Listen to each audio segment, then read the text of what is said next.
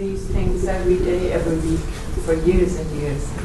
How can you be patient anymore instead of exploding? I really can't understand.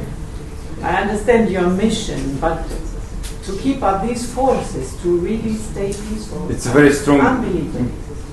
It's very strong challenges to, to, to maintain this. And to convince the other people to follow you.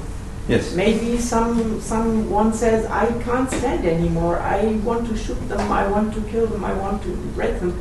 But to keep our patience, I think it's very a big, big thing.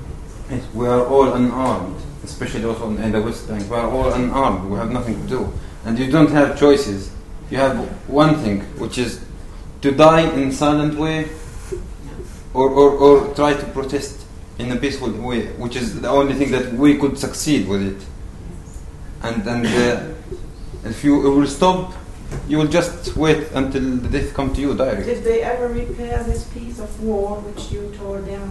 Yes, yes. They repaired it. They sent it again, and they put iron between them and collect them, and they make them like one base, so that nobody can push it anymore again. But for, for, for the people inside the inside the, the, the, the villages in every place, many people are started believing, and they were believing actually since the first Intifada. And we could gain a lot of success by this non-violent way on two levels, in, in, the, in Palestine, in the international community also. We succeed to to to, to stop the building of the wall in, in uh, Budrus village, which is near my village. Also, then they came in my village in 2004, and we succeed to stop them. And in Bil'in village, which is close to my village, also, they tear the, the, the army, they tear the wall down by their own hands after five years of resistance. So this is a very effective struggle, and and it, it needs just time, you know. And on the, on the other hand, in the international region, we are spreading the awareness outside to show the truth about what's going on in, in the ground, because all the media are taking our cause in, in a high level of politics, and nobody take it on, in, in, on the ground to show what's going on in the reality. We have established in every village, in every popular community, in every village, we have a, a website, and we have a mailing list that we all upload the videos and the reports and the photos. You mentioned Gandhi and Mandela and Martin Luther King. Now, are there Palestinian leaders who tell you to tell the people what these men thought about their attitude? I fear what you call nonviolence is just a strategy. But Gandhi and Martin Luther King and Mandela said, We hate the systems, but the men, the people, the soldiers are our brothers and sisters. We have to learn their language, Mandela said. And he learned the Boer language. Uh, I don't know whether in Ni'lin all the people tried to learn the Hebrew language so they are able to speak with the soldiers. Uh, leaders who tell you about Mubarak Awad, do you know of him? The non-violent leader who was expelled from Palestine, I think in 1989 or something like that. When even President Reagan said, don't expel him, it would be much better to keep him in the country. But Israel expelled him, sent him back to the United States. Now, sometimes I think he may, he just came to, to a peace conference in Bethlehem. So maybe he could also be a leader for you. Or is it just the village who tries in its effort very impressingly try to give resistance, but not with a non-violent attitude. For us inside my village and many other villages, the same. What we believe in our popular committee's movement, which, which these are a new movement which resist in a non-violent way. We don't consider first, we don't have a leader because the word leader in Palestine is a big problem. And you could see how Fatah and Hamas are fighting for being leader for the Palestinian society. So in our movement, we consider everybody is a partner in the struggle, and everybody is a partner is in creating creating the voice and the choice and the, the decision. So we are all partners in this grassroots movement. And we are a grassroots movement. And we don't consider the army as our enemy or the people as our enemy. As you saw, the title of my, my presentation was The Occupation Policy in, in, in Palestine, in our land. We are fighting the occupation policy. So you could see Mr. Hassan Musa, one of the members of the Popular Committee, he was telling, the, he, start, he was teaching and telling the soldiers, we want peace, and this war will never. Did you hear him? See in the video, which means that we try to convince them and tell them and talk with them, and then you saw that they didn't respect anybody and they didn't want to listen to us. So we do this, and we, we try to convince as much as people we can from both sides in Palestine, and there is a lot of people are joining this movement, and also in Israel itself because we are cooperating with some human rights associations in, in Israel, like B'Tselem, who is working with us against the occupation policy, and uh, the anarchists against the wall, to spread these peaceful beliefs inside the Israeli society also. Does um, the UNO make any intervention in this conflict? You know? Yes. I What does think- UNO mean? United United Nations Nations. Organization. The United Nations, uh, the recognition of Palestinian state. The, the United Nations, the UN, you know, they taught the Palestinians one thing. One thing, you know what is it? Just to do like this and do like this. Which means that they, they, they insulted us, because the, especially the refugees, by, by, by, uh, by, by treating us with a very, very ins- insulting way because we were expelled from our lands and they, they give us aid. They were giving us aid every two months or three months, and you have to do like this, and, and by insulted way. Say thank you instead of. Yes, and they don't do anything. And you can see now with the, the, the recognition of the Palestinian state, what they told uh, Abbas. They told him to go back to the nego- negotiating, which, which is, we were doing it since more than 25 years. And the only thing that we gained was nothing, just losing day by day. And the existence of the people is, is, is dying day by day. And you saw, as I told you, in WikiLeaks, how, how the papers were published. So the only solution is the pressure of the international community. And that's why we are using our, our, our struggle in, in a lot of levels also. We, we go, I was in the Swedish parliament and I'm going to the German parliament and we are inviting a lot of councils who are coming to visit and, and to help us to, to make real decisions, to help us to end the occupation because it's enough and it's time because we don't have so much time. We can hardly exist in, in, in, in our land now. Um, can you remember any support of any government um, ever in, in the whole time that supported you um, without wanting to find to fight Israel? Norway. In Norway, been involved in the Palestinian uh, cause since very long time. And on the other hand, they don't uh, they don't do anything against Israel. And you could see with Oslo Accord and with with all uh, the involving and, and supporting the Palestinian cause, and in the UN, and also because now they are they are working for uh, the recognition of Palestinian state. I mean, you know, the UN PID.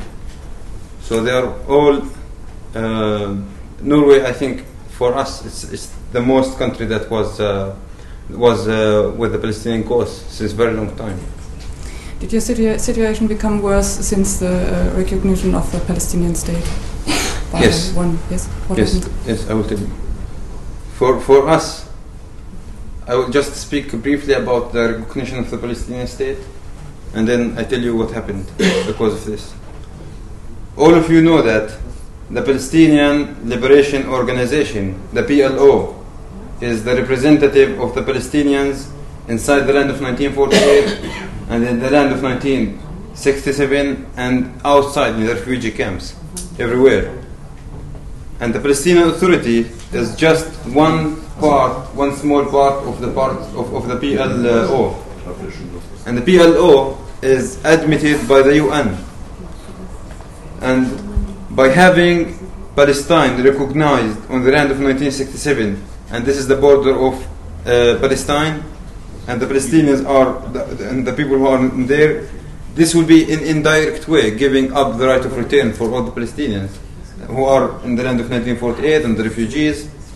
But the, this, of course, this is one of the bad things, but it doesn't matter because the, rec- the recognition of Palestinian state is, is I mean, sorry, the, the, this is not a problem for us because the, the, the, the right of return is a self-determination for the people. And it, nobody can, for every single person, nobody can interfere with it. But what we can see in this, in this cause is that even if Palestine get recognized, there is nothing gonna change on the ground. I mean, the illegal settlements will stay the same, the, the, the, the, the, the Palestinian refugees will stay the same, and the prisoners will stay the same, and nothing gonna change.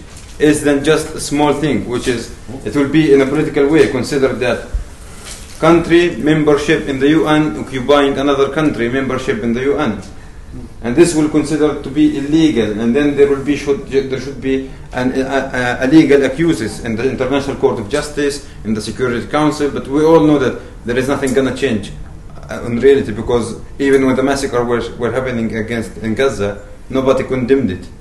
And for, for us, what what gives us so much strength and hope with this cause is that by by having by by, by having you know by recognition that Palestine the Palestinian state, we will see how much we are gathering the support for our cause from all over the world because our cause is a just and our struggle is a just struggle and our cause is a true cause. And we will see how all the world is supporting our cause.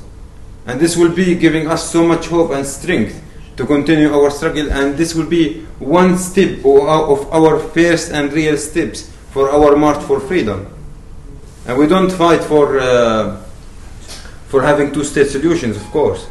We are fighting for, for us and our in our region. We are fighting for having one state, save all rights for both sides, and live in peace, secure, and justice. But this cannot be achieved until you have first two temporary uh, state, uh, two-state solutions in temporary way, and of course, with saving the right of return for all the refugees who want to return this is our vision for, for the UN, uh, the recognition of the Palestinian state. You know, they are using since since August until now. They were using my village, one of the examples of the villages, as a, a, a test training place for the army who work in the SAFE. They were training them how to invade the houses, how to invade the village, how to shoot at the people, and how to use all their uh, violence at that time. Until now, and training new soldiers because Netanyahu has promised if Palestine gets recognized, then the response will be very hard. And uh, the other one, the July 14th movement, the social, the, the, the, the, Israelis who are fighting for social justice. We are not in contact with them, for example, in my community, but I know I know many others who are fighting with them and who are in contact with them um, uh, from uh, my Israeli friends. And this movement came not from us or from anybody, and they are not fighting for us. They are fighting for having social justice against their own government, which is fighting and, and putting all the money on, on, on confiscating more lands and, and expansion settlements. On the other hand, they are forgetting their own people. And this is why Israel have its own problems now inside its society. And this help us in a big part. Because you know it can can make the pressure on, on us much less. And we hope that this will happen. I mean, the pressure become a little bit uh, less because it's very so unbearable. I didn't describe everything. What I have shown you was just small things. It's, it's just one small thing from everything because the occupation in our life, in every single thing in the life. And I always describe it to the people how it is in West Bank and in Gaza, how the situation, with a small, simple example, which is the frog and the water. If you put a frog in a bottle of water, very hot water, the frog will die direct in the same time. But if you put the frog in a bottle of water, normal water, and then make fire under it, and then the water started getting warmer with time and time and getting warmer, then the frog will die in a slow death. And this will cause more pain for, for, for, for the frog. And this is how it is in the West Bank and Gaza. In Gaza, very quick death, bombing direct, and people die very quickly. And in, in the West Bank, in everything, they quote us from the economical situation from here. And then the, with the checkpoints, with the nitrates, with the insulting life in every time. And, and they are focusing mainly also in C areas. And, and that's why I say it's, it's, it's time to, to, to, to, to take the real action because the people can hardly exist. And the people, instead of thinking, many people, instead of thinking that we want to resist, we want to, to, to, to fight, and, and in these non-violent movements or something, they are, their mind, the only thing occupy their minds, how we will exist tomorrow, how we will survive tomorrow. And this is, this is what was caused by the occupation, because, because they are catching everything. So my question now is, do these people in the non-violent movement have an idea about the new state not to have an army? To say we respect the fear of Jews. We do not want to have an army. We do want to have our own state. But we do not want to have an army. We do not want to fight against Israel. Yes. First, I would like to tell you that our problem is not with Jews. You know, we are not fighting Jews. We are, there is Jews in Palestine. There is Muslims. There is Christians, and everybody try to drive it against Jews or against uh, Christians or against Muslims. They are trying to, to drive this way in a, in a religious way, but it has nothing to do with religion. This occupation came from outside, occupied our lands, and we are fighting the occupation. Uh, uh, Israeli, Swedish, German, Norwegian, it's occupation, and we are fighting occupation. And nobody care about uh, Muslims, Jews, Christians. This is the most important thing that everybody should know. And the second thing is, we don't want to throw the Israelis outside. We are all said we are for giving all. We are not fighting the, the, the, the people. We have talked about it before. We are fighting the occupation policy.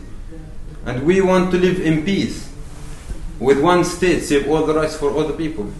This, this is what I said. We don't want army or throw people outside or something from these things. And this is our belief. And the, the biggest proof for this that we are completely peaceful. We are, we are, we, are, we don't want any more fight or, or using guns or anything. That the illegal settlements that were built on our land and many Israelis every Saturday they come to buy from my village. They come to buy uh, goods and uh, from the shops from my village, and nobody harmed them or do anything against them. And they just buy and they go.